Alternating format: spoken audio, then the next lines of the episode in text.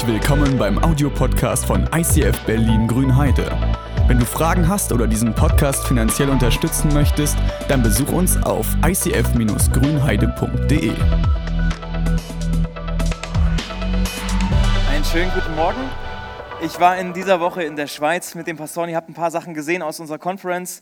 Und es war wirklich eine ganz besondere Erfahrung, weil in der Schweiz ist es erlaubt, wieder zu singen im Worship mit Maske und Abstand und äh, überschaubaren Gruppen. Aber es war ein Gefühl von, wow, man, man, muss sich nicht auf die Lippen beißen, weil manchmal passiert es, dass man am Worshipen ist und dann merkst du, oh, ich habe mitgesungen, vorsichtig. ähm, aber dort ist es äh, schon ein bisschen weiter und mehr möglich. Und ich fand das so krass, dass wir als Pastoren und Pastorinnen zusammen waren äh, in der Vorkonferenz. Ähm, es gibt normalerweise nur eine Gitarre, die den Worship macht. Und das war so ein Ankommen, so ein Wieder, ein paar Freunde, die man jetzt zwei Jahre lang nicht gesehen hat, wiederzusehen und dann gemeinsam die Stimmen zu erheben und einfach nur eine Gitarre und 100 Leute oder 50 waren wir in dem Raum, ähm, die, die einfach inbrünstig Gott gelobt haben. Das war Gänsehaut pur. Das war wirklich ein sehr starker Moment. Neben den Impulsen, die man bekommen hat, neben den Sachen, ich weiß nicht, ob manche von euch die Konferenz gesehen haben, aber es war voller kleiner Highlights, voller kleiner Nuggets, wo ich dachte, das, das ist äh, sehr wohltuend für die Seele, für den Glauben, für, für das Leben, äh, vorwärts zu gehen und zu sagen, okay, ich will mein Umfeld, mein eigenes Leben, aber auch das Umfeld meiner ähm, meines Daseins ähm, prägen und verändern. Und von daher auch die Einladung, im nächsten Jahr gern dabei sein. Es wird wieder ein Hybrid-Event sein. Also in Zürich wird es live sein und man wird aber auch von verschiedenen Orten in der Welt bis in Grünheide äh, die Konferenz miterleben können. Äh, Himmelfahrt, ja, Himmelfahrt ist äh, gerade gewesen. Wir sind in der Woche zwischen Himmelfahrt und Pfingsten. Und Himmelfahrt ist ja so, ich habe äh, eine Nachricht bekommen, alles Gute zum Männertag. Ähm, Vatertag ist nicht gewesen, aber die Frage, was ist mit deinem Vater? Äh, Himmelfahrtskommando hat mich jemand gefragt, was das war nicht dieses Jahr. Was ist das? Ich so, na, das sind die Bierwagen und die Flieder und so, das man am Herz zieht ne? und kurz vorm Abschluss ist. Ähm, und Herrentag, also verschiedene Sachen, wo ich dachte, okay, das ist irgendwie in unserem Umfeld nicht immer so bekannt, was Himmelfahrt eigentlich ist. Und ich dachte, das ist echt spannend, weil Himmelfahrt und Pfingsten und Ostern, das gehört eigentlich alles irgendwie zusammen. Es gibt eine große Linie dahinter. Und in dieser Serie Killing Kryptonite, in der wir gerade drin sind, glaube ich, dass wir ein ähnliches Muster wiedererleben, dass wir manchmal Parallelen ziehen können zwischen dem, was die Jünger erlebt haben und dem, was wir erleben. Weil wir sind ja auch auf der Suche nach diesem Superman in uns. Killing Kryptonite, dieses Kryptonit, was uns, was uns als Befähigte, als Kinder Gottes, was uns als ausgerüstete Kraftakte ähm, oft so runterbringt, äh, das wollen wir ausräumen, ausräumen. Und wir inspirieren uns und lassen uns inspirieren von dem, was wir in der Apostelgeschichte lesen. Dort die Christen, die sind abgegangen wie Schmitz Katze. Also die haben ein Erlebnis gehabt zu Pfingsten, dass sie einfach total durchgestartet sind und sie erleben Wunder und Heilung verändern den Ort. Die Leute denken, wow, was sind das für Christen? Wie gehen die miteinander um? Was, was machen die? Was für einen Einfluss haben die? Das tut uns gut. Wir brauchen auch solche. Diese Bewegung, die immer größer geworden ist, das ist die Inspiration, warum wir hier in Grünheide Kirche bauen. Ihr habt vielleicht das Schild gesehen mit, dem, mit unserer ICF-Vision. Die ist von Apostelgeschichte 2 inspiriert. Wir lassen uns, und deshalb schauen wir uns in diesen Wochen diese ganzen Überbleibsel, die wir aus der Apostelgeschichte kennen, die Briefe, die Paulus uns mitgegeben hat, wir nehmen diese Dinge und wollen davon lernen und schauen, wie können wir vorangehen, wie können wir ermutigt bleiben. Das, was Paulus sagt, lauft den Lauf bis zum Ende, ermattet nicht, gebt nicht auf, werdet nicht müde, Gutes zu tun. Und äh, daran orientieren wir uns. Nicht an dem Kryptonit, was es auch in der Christenheit gab, auch die negativen Dinge, die man tut, das ist nicht unsere Inspiration, sondern da, wo die ganze Bewegung ihren Ursprung genommen hat. Das gucken wir uns an und wollen davon inspiriert werden. Und wir stehen kurz vor Pfingsten, das habe ich gerade gesagt. Ähm, und die meisten von euch wissen, dass die Jünger, dass ein Paulus, dass, gut, ein Paulus nicht, aber, aber dass viele der Jünger, die Leute, von denen wir in der Apostelgeschichte lesen, dass sie nicht erst ihren Anfang mit Gott in der Apostelgeschichte genommen haben, sondern vorher. Die Jünger, von denen wir oft lesen, die, die haben einen Weg mit Jesus erlebt. Und dass äh, in den Evangelien, wenn du die ersten vier Bücher im Neuen Testament liest, da wirst du so viele persönliche Erlebnisse lesen von Menschen, wie sie zum Glauben gekommen sind, wie sie sich Jesus angeschlossen haben, wie sie Wunder erlebt haben. Du findest Zeugnisse von Menschen, du findest Wunderwirkungen, Vergleiche, die Jesus bringt, um Gott besser zu verstehen. Du siehst, wie Jesus prophetisch in Menschen reingeredet hat, also er Dinge sieht, die sie selber noch nicht gesehen haben und Dinge offenbart. Ähm, du siehst, wie er Sünde anspricht, wie er Menschen hilft, frei zu werden. Ich weiß nicht, ob du dir manchmal vorstellst, wie das wäre, dabei gewesen zu sein. Also wenn man sich so überlegt, Hochzeit zu Kana. Weißt du, das ist die große Fete und äh, man kann Hochzeit feiern bis zum Umfallen und alles Mögliche. Und die Leute sind schon gut dabei und dann kommt plötzlich aber der richtig gute Wein nochmal dazu. Und du denkst, das ist was. Also da, da, sich reinzuversetzen in diese Situation, wenn, wenn Freunde plötzlich einen Kranken irgendwie mit sich bringen und die kommen zu Jesus und sagen, hey, der, der ist krank, kannst du ihn, du hast das doch schon so oft gemacht, kannst du ihn auch gesund machen? Und dann stehst du als Jünger daneben und denkst, ah, gar kein Problem. Er hat das so oft gemacht für so viele, er wird es für dich auch tun. Hab mal keine Sorge. Also so hautnah da dran zu sein, mitzuerleben, wie das ist. Weil wenn du das so liest, dann geht das ja scheinbar in diesen drei Jahren, wo die Jünger mit Jesus unterwegs sind, so richtig bergauf. So richtig so, ein Glaubensbooster, wo du merkst, alles ist mit Gott möglich. Ich habe euch eine Grafik mitgebracht, äh, wie das vielleicht so dieser, dieser erste große Aufstieg, den man merkt, die Leute kommen zu Jesus und sie merken, es geht so richtig ab. Und dann kommt Ostern. Und das ist, glaube ich, so der erste Tiefpunkt, der erste Knack, den die Jünger erleben, also neben denen, dass manche Dinge vielleicht nicht ganz so sind, aber es ist Herr Jesus da und der hilft ihnen dann, da musst du fasten und beten, manche Dinge machen. Äh, aber dann kommt Ostern, der erste tiefe Tiefpunkt, so, so, so ein mega Absturz, da wird die Hoffnung zerstört. All die Pläne, all die Träume, die die Jünger noch hatten, wo sie sagten, Jesus, du hast so viel über diese Dinge noch geredet, das kommt doch auch noch. Und dann wird er umgebracht. Die Jünger dachten die ganze Zeit, ja, Heilung ist schön, die ganzen Wunderwirkungen, das ist schön, die ganze Ungerechtigkeit, die wir jetzt bekämpfen, das ist ja alles schön und gut. Aber Jesus hat immer wieder davon gesprochen, dass es ein neues Reich gibt, dass es andere Maßstäbe, dass es ein Königreich kommt. Und die Jünger haben das so verstanden, dass es um die, darum geht, die Regierung abzusetzen. Also die, die Römer, die, die Besatzungsmacht, dass diese abgesetzt werden und dass sie wieder frei leben können als Volk. Äh, Jesus hat so oft davon gesprochen und die Jünger haben das aufs Diesseits bezogen, nicht aufs Jenseits und waren deshalb umso verunsicherter, als plötzlich Jesus umgebracht wird.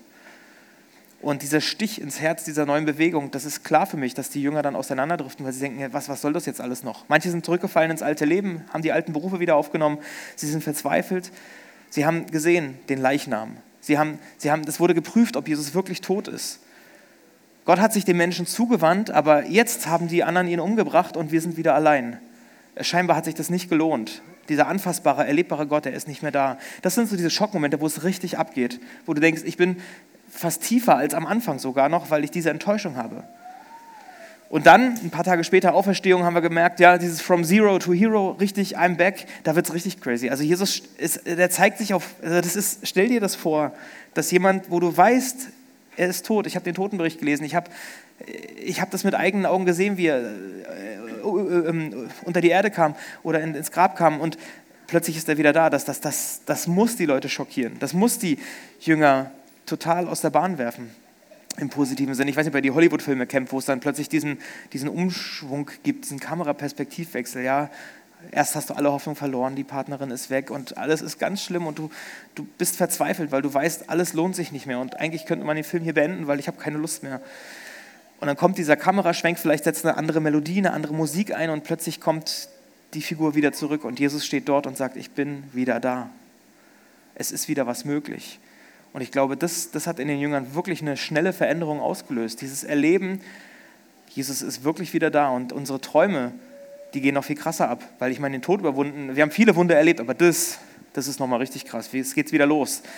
Und dann befinden wir uns bei Himmelfahrt und Himmelfahrt ist es so, die, die Truppe ist in Jerusalem versammelt und Jesus redet die ganze Zeit, diese äh, sechs Wochen oder was es da sind, 40 Tage, redet er die ganze Zeit über das Reich Gottes. Schon wieder dieses ganze Prinzip von Freiheit und Königreich und überhaupt, da ist nicht ganz genau beschrieben, was er alles sagt und wie die Jünger darauf reagieren, aber es heißt, 40 Tage lang geht es nur darum, dass Menschen Jesus sehen, sich davon überzeugen können, dass er lebt und 40 Tage lang Inputs mit dem Fokus Ewigkeit, Reich Gottes. Und ich lese mal die Apostelgeschichte 1, die, die Verse über die Himmelfahrt. Ähm, da geht es los. Diese Männer, diesen Männern hat er sich auch nach seinem Leiden und Sterben gezeigt und ihnen zahlreiche Beweise dafür gegeben, dass er tatsächlich auferstanden ist. Während 40 Tagen sahen sie ihn immer wieder und er redete mit ihnen über Gottes Reich. Als sie an einem dieser Tage miteinander aßen, wies Jesus seine Jünger an, verlasst Jerusalem nicht. Bleibt so lange hier, bis in Erfüllung gegangen ist, was euch der Vater durch mich versprochen hat. Fokus vielleicht gewesen, Befreiung von den Römern. Denn Johannes hat mit Wasser getauft, ihr aber werdet mit dem Heiligen Geist getauft werden und das schon bald. Ob sie es verstanden haben, wer weiß. Bei dieser Gelegenheit fragten sie ihn, Herr, ist jetzt die Zeit gekommen, in der du Israel wieder zu einem freien und mächtigen Reich machst? Genau wieder dieser Fokus aufs Diesseits, ich will das sehen ist das jetzt der Moment, wo es passiert? Weil du bist ja wieder auferstanden. Kommen jetzt die Herrscharen und, und hauen da wie Asterix und Obelix auf die Römer drein und wir sind wieder freies Volk? Jesus antwortet, die Zeit dafür hat Gott allein, der Vater, in seiner Macht bestimmt. Euch steht es nicht zu, das zu wissen. Aber ihr werdet den Heiligen Geist empfangen und durch seine Kraft meine Zeugen sein in Jerusalem und ganz Judäa, in Samarien und überall auf der ganzen Welt. Es geht doch nicht ums Reich, sondern es geht um den Heiligen Geist. Also da, darüber brauchen wir jetzt nicht reden. Ich will euch was zum Heiligen Geist sagen. Und er wird euch Kraft geben. Ihr werdet meine Zeugen sein. In Grünheide, in Brandenburg, in Deutschland, in der ganzen Welt werdet ihr das sein. Nachdem er das gesagt hat, wurde er vor ihren Augen in den Himmel emporgehoben.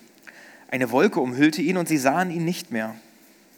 Noch während sie wie gebannt zum Himmel schauten und Jesus nachblickten, standen auf einmal zwei weiß gekleidete Männer bei ihnen. Ihr Galiläer, sprachen sie die Jünger an, was steht ihr hier und starrt nach oben? Gott hat Jesus aus eurer Mitte zu sich in den Himmel genommen. Aber eines Tages wird er genauso zurückkehren, wie ihr ihn gerade habt gehen sehen.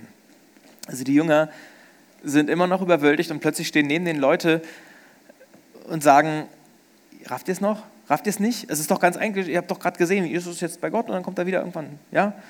Also ich weiß nicht, ob du das auch kennst, dann du hörst oder liest ein Bibelwort und, und denkst, was hat das mit mir zu tun? Was soll mir das jetzt sagen? Und ein anderer, der ist total begeistert davon. Ne? Und dann Small Group, weißt du, denkst du, der, der zieht da voll die Sachen aus der Bibel und du denkst, große Fragezeichen. Oder in der Predigt sitzt du da und denkst, oh, der, der, der Nachbar ist wie dieser weiße Mensch, der da irgendwie dieses sagt, oh, Hammerpredigt, voll mein Herz getroffen, Gott redet durch ihn. Und du denkst, oh, ich habe es nicht gerafft, schon wieder was nicht geschnallt. So ähnlich war es bei den Jüngern auch. Sie haben diese Situation gar nicht richtig einsortieren können. Sie haben zugehört, sie haben gesehen, aber sie haben es nicht verstanden. Wie sich Himmelfahrt für die Jünger anfühlt, das weiß ich nicht ganz genau. Wenn wir diese Welle sehen, ob das ein Tiefpunkt ist, ob das eine gerade Linie war, ob das vielleicht für manche so ein Hoffnungsding und ich versuche es nochmal, vielleicht haben manche erwartet, ja, Gott wird ja wiederkommen, haben sie ja gerade gesagt, die anderen beiden. Ist nicht ganz genau berichtet. Ähm, aber wie fühlt sich das für dich an? wenn du die Auferstehung, wenn du neue Hoffnung geschöpft hast und wirklich was bewegt hast. Also die ersten drei Jahre, die waren ja auch nicht umsonst. Es gab zwar diesen Absturz mit Ostern, vielleicht sogar einen richtigen Tiefpunkt mit Ostern, aber es ging ja dann weiter. Und du merkst, ja, es geht weiter, dann kommt wieder so ein Absturz und du denkst, jetzt sehe ich Gott schon wieder nicht mehr. Was ist denn das für ein Hin und Her? Wie ist denn mit meinem Glaubensleben, dieses Hin und Her, dieses Auf und Ab? Wo du Momente hast, ich sehe Gott nicht. Er ist weg. Jesus lässt mich einfach allein. Also ja, er, macht, er mag irgendwo sein, aber bei mir ist er gerade nicht. Da ist die Leere vielleicht wieder da. Da sind die Herzen wieder durcheinander. Da ist wieder dieses Ostern. Dieses Auf und Ab der Gefühle. Wir kennen das doch. Freunde von mir, die haben ähm, seit vielen Jahren, ich weiß nicht, fünf, sechs Jahre, versuchen sie ein Kind zu bekommen. Und ich weiß nicht, ob manche das nachvollziehen können. Manche weiß ich, können es nachvollziehen, dieses Auf und Ab der Gefühle. Versuchen und versuchen und es wird nicht und es klappt nicht.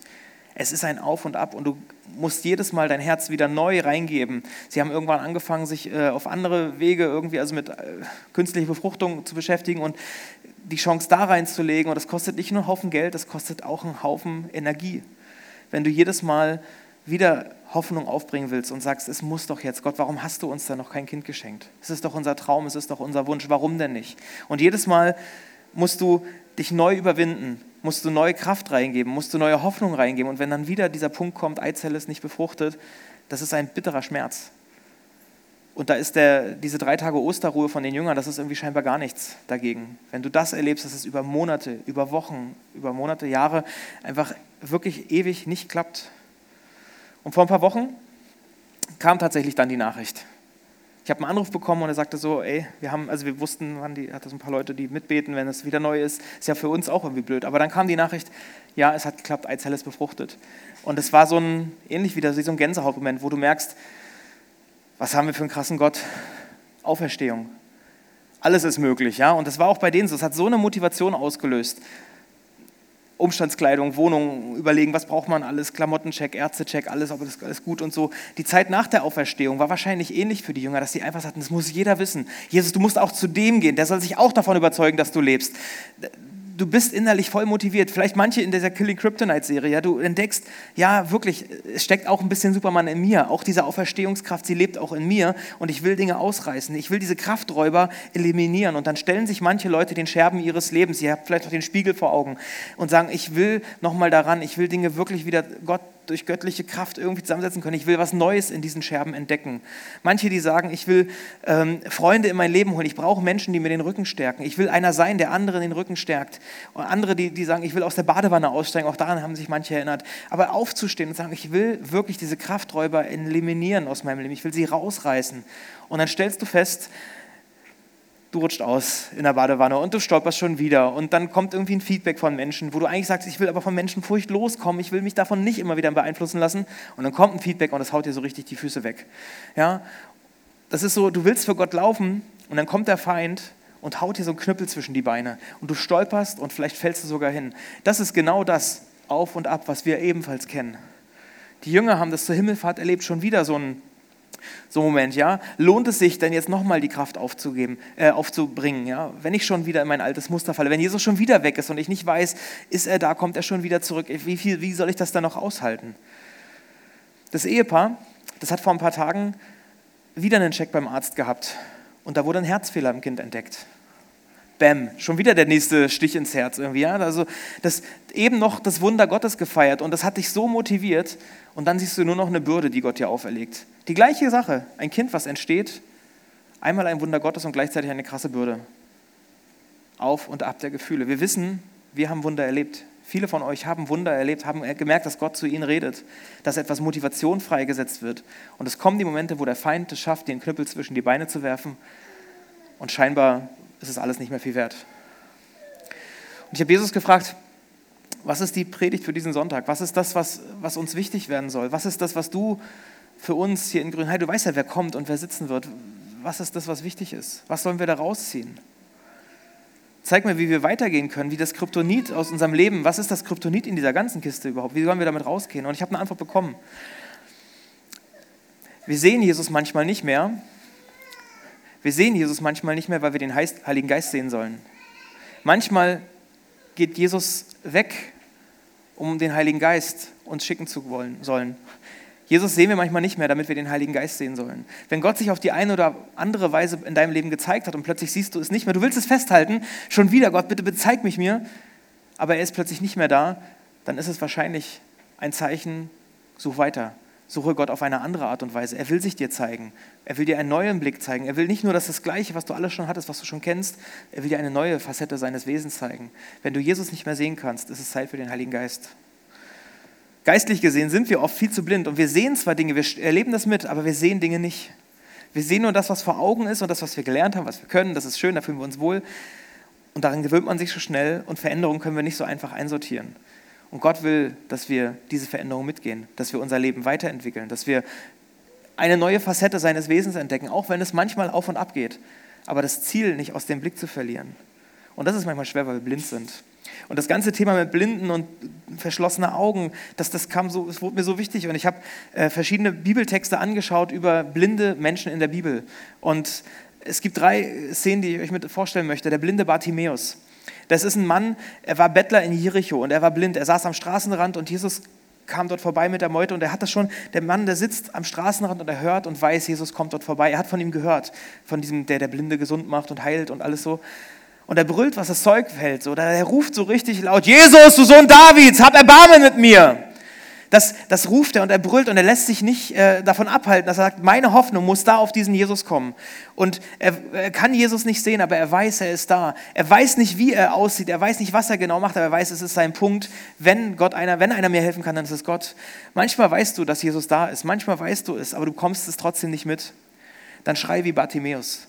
Bartimäus, so heißt es in der Bibel, er musste seinen Bettlermantel ablegen, um überhaupt aufstehen zu können und um Jesus zu sehen. Was ist dein Mantel?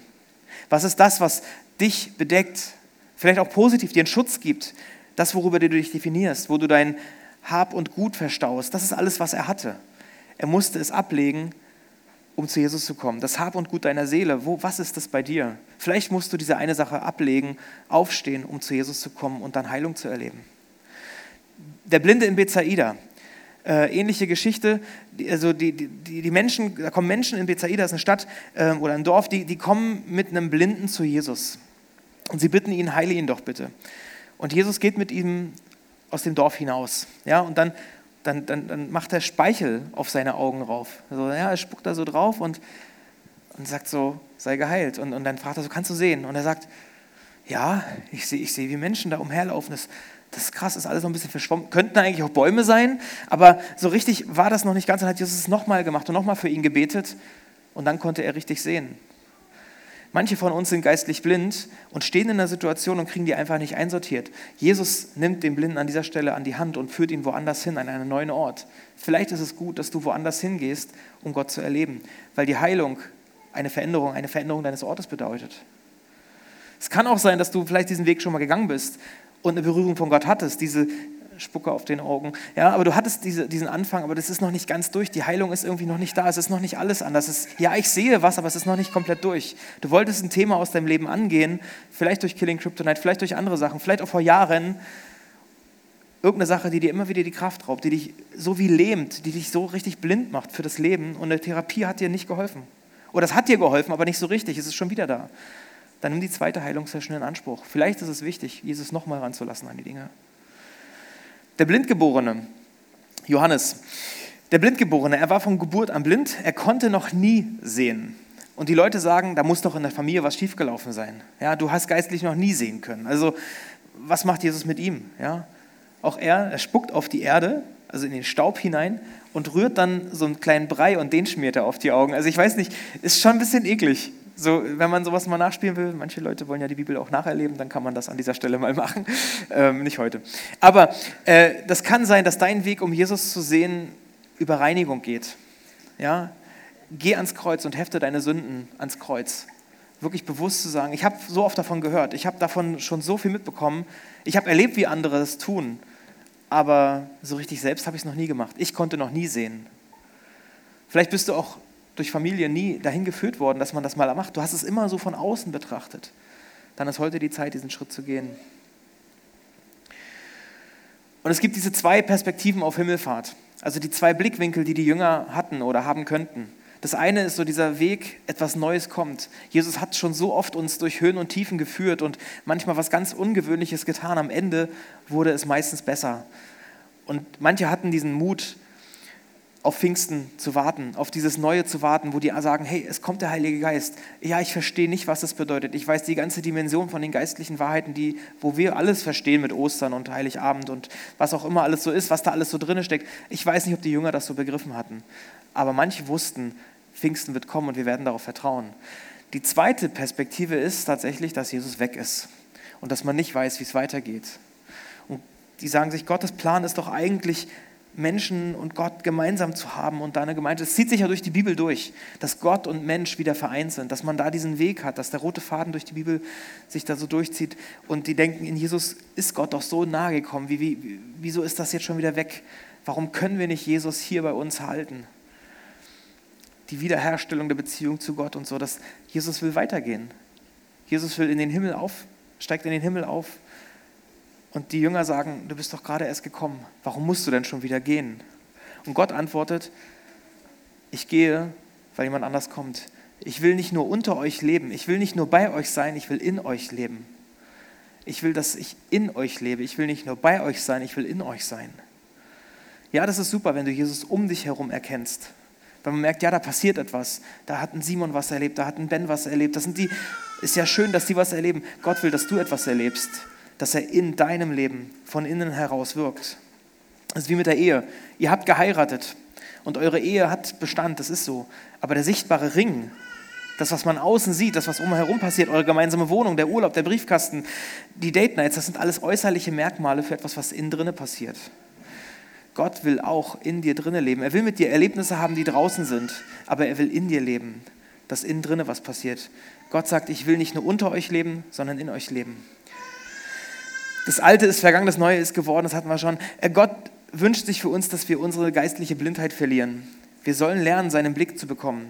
Das Auf und Ab des Lebens, das ist nicht schlimm. Das erleben wir als Gläubige auch. Gott geht mit dir durch die Täler und durch die Höhen. Und wir werden gleich etwas machen, was nicht so oft passiert, aber wir wollen euch gerne durch Bibelverse dienen. Was heißt das? Äh, viele dieser Verse, wir werden gleich Leute haben, die Bibelverse vorlesen. Und ihr könnt schon gerne nach vorne kommen, auch Musik vielleicht im Hintergrund ein bisschen. Dann ähm, atme diese Sachen gerne ein. Dann höre diese Sachen an.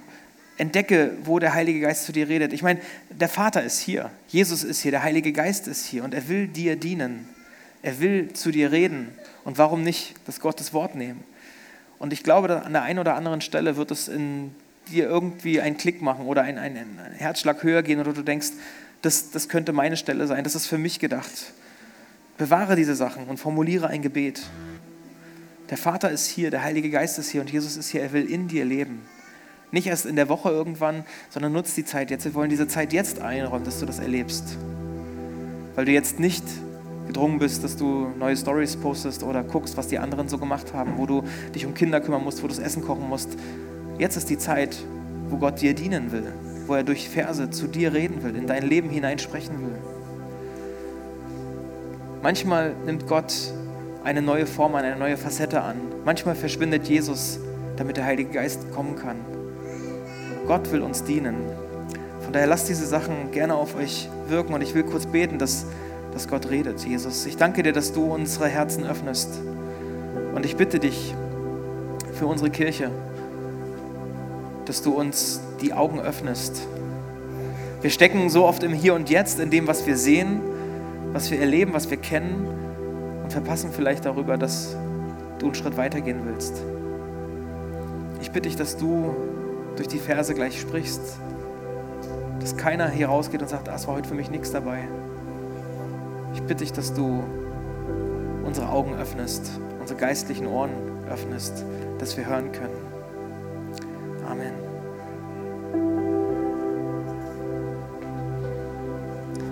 Hab keine Angst, Israel, denn ich habe dich erlöst. Ich habe dich bei deinem Namen gerufen. Du gehörst mir. Wenn du durch tiefes Wasser oder reißende Ströme gehen musst, ich bin bei dir. Du wirst nicht ertrinken. Und wenn du ins Feuer gerätst, bleibst du unversehrt. Keine Flamme wird dich verbrennen, denn ich, der Herr, bin dein Gott, der heilige Gott Israels. Ich bin dein Retter. Ich bezahle ein hohes Lösegeld für deine Befreiung. Der Herr ist mein Hirte. Nichts wird mir fehlen. Er weidet mich auf saftigen Wiesen, führt mich zu frischen Quellen. Er gibt mir neue Kraft. Er leitet mich auf seinen sicheren Wegen und macht seinem Namen damit alle Ehre. Auch wenn es durch dunkle Täler geht, fürchte ich kein Unglück, denn du, Herr, bist bei mir.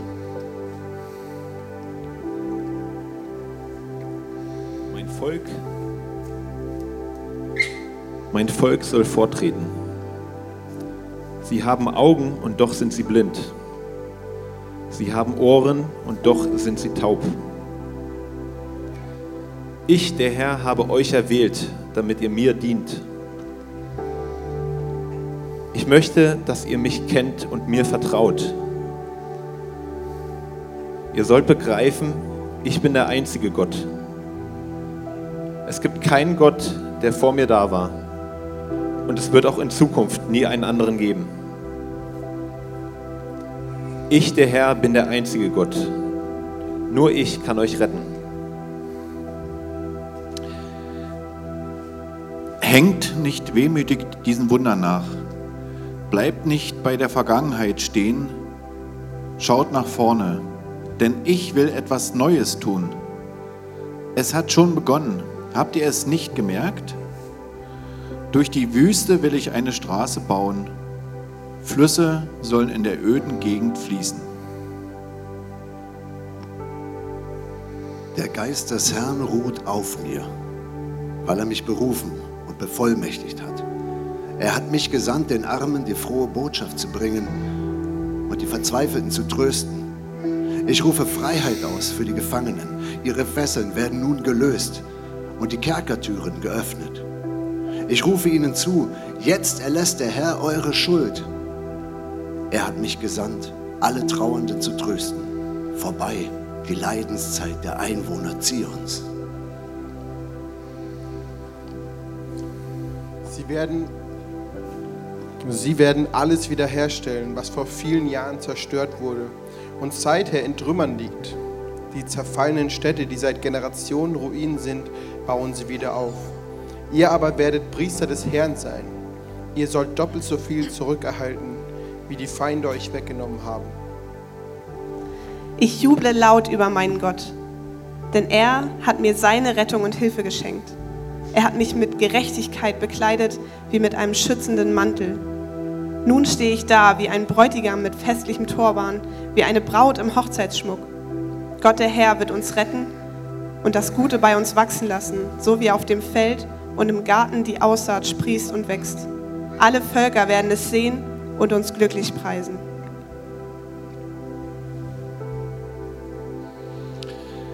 Ich, Gott der Herr, öffne eure Gräber und hole euch heraus, denn ihr seid doch mein Volk. Ich bringe euch heim ins Land Israel. Wenn ich euch wieder lebendig mache, werdet ihr erkennen, dass ich der Herr bin. Ich erfülle euch mit meinem Geist, schenke euch noch einmal das Leben und lasse euch wieder in eurem Land wohnen.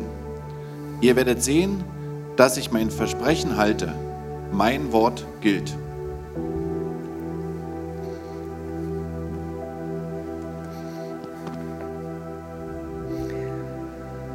Lass uns gemeinsam aufstehen zum Beten. Weil es gab bei den Blinden immer eine Art Schritt, den sie tun mussten, immer ein äußerliches Zeichen. Für den einen war es, den Mantel abzulegen, für den anderen war es, Hilfe anzunehmen, dass Freunde ihn zu Jesus gebracht haben. Für manche war es vielleicht sogar unangenehme Dinge zuzulassen, dass Gott in die ganz nahen Augen kommt, sich auf die Augen zu fassen und dann noch mit Dreck irgendwie. Das ist, ja, manche müssen ihr Ort, ihr Dorf verlassen Manche müssen aufhören, in die Vergangenheit zu schauen, sich an den Wundern festzuhalten, die man mal erlebt hat, sagen, Gott will etwas Neues schaffen. Manche müssen Sünde ans Kreuz bringen. Manche müssen den Weg ändern, eine neue Richtung einschlagen. Und da sind wir irgendwie alle gleich, dass wir an der Stelle alle eine Antwort auf Gott geben müssen. Und das will ich gern tun. Ihr könnt gerne mitbeten, in eurem Herzen vielleicht Dinge ergänzen, vielleicht Dinge konkreter fassen oder einfach mit das Gebet für euch in Anspruch nehmen. Vater, ich danke dir, dass du mit uns bist. Jesus, ich danke dir, dass du mit uns bist. Und Heiliger Geist, ich danke dir, dass du auch mit uns bist. Gott, du gehst mit uns durch unsere Höhen und durch unsere Tiefen. Und in den Jüngern sehen wir dieses Auf und Ab. In den Geschichten im Neuen Testament, da sehen wir dieses Auf und Ab, diese Gefühlswechsel, die manchmal so extrem sind, dass es fast aus unserem Leben sein könnte. Jesus, ich danke dir, dass du uns kennst mit unseren Geschichten, mit unseren Höhen und Tiefen. Und du weißt, wer gerade voll auf der Überholspur ist, wo es richtig abgeht. Wo vielleicht auch eine Angst ist, dass demnächst der nächste Knüppel kommt. Ich bitte dich, dass du diese Angst fortnimmst. Und ich bitte dich, dass du die Verzweiflung fortnimmst, wo wir am Boden sind, wo, wo das Ostern, wo der Tod gerade so eine richtige Macht hat. Ich bitte dich, dass du eine Veränderung schenkst einen Mut, dir mehr zuzutrauen. Diesen Wandel, den Paulus und Silas im Gefängnis erlebt haben, dass sie dich angebetet haben und plötzlich sind Ketten gefallen. Mitten in der Mitternacht zu singen. Jesus, ich danke dir, dass du in jedem Punkt bist, auch in den tiefen Tälern. Ich bitte dich vor allem für uns, dass du unsere Augen öffnest, dass wir dich sehen, dass wir unseren Blick weiten können für deine Vielfalt, für deine großen Facetten. Jesus, du bist vielfältig. Du redest nicht nur auf die eine Weise, sondern auch auf die andere Weise.